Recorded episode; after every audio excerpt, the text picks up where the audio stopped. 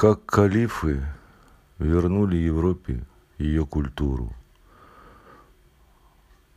Сподвижник Александра Македонского Птоломея единственный, кто из диадохов после смерти своего благодетеля и царя Александра, после загадочной смерти, по сути, единственный, кто нормально э, прожил свою жизнь. Потому что все остальные сподвижники переругались, передрались, было две войны и прочее, прочее, прочее. Птоломей же, обосновавшись в Египте, э, очень здорово развил э, Александрию, очень правильными э, какими-то шагами он сделал этот город процветающий и экономический, и, что самое главное, э, в культурном смысле.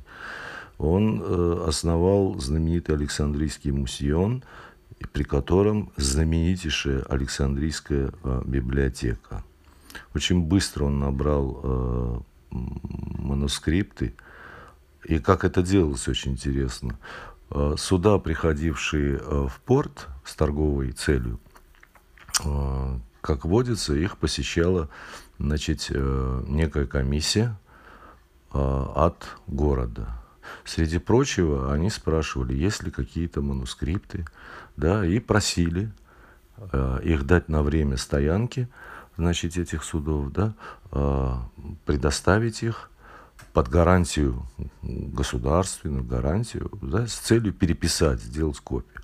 А вот когда судно уходило, э, то возвращался не оригинал, а возвращалась копия – Чаще всего это финт, э, в общем-то, подлог, он срабатывал.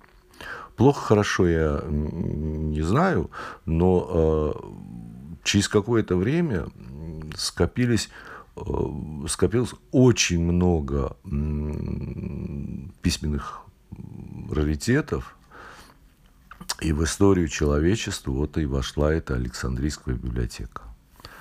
А в тот же самый момент по Великому Шелковому пути э, шло развитие экономическое, возникали города-жемчужины, Бухара, Самарканд, мы до сих пор их можем видеть, и прочее, они расцветали, и правили ими калифы. Калифы были очень продвинутыми ребятами, и они э, поощряли знания, искусство числе прочих их шагов они направляли целые делегации в Александрию, э, дабы переписать, перевести на арабский древнейших. И вот такие делегации занимались этим многомесячным трудом, они как бы и собрали а, уже у себя в городах некую Э, такую коллекцию. Как мы знаем, библиотека сгорела. На тот момент там было более 100 тысяч фантастика манускриптов там древних греков э, и Гомер, Вергилий, Аристотель, Платон и прочее, прочее, прочее. Беда.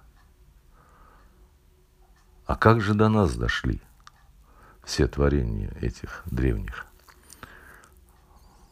В том-то и дело, что европейцы потом обратились к калифам и сделали уже обратный перевод с арабского на греческий.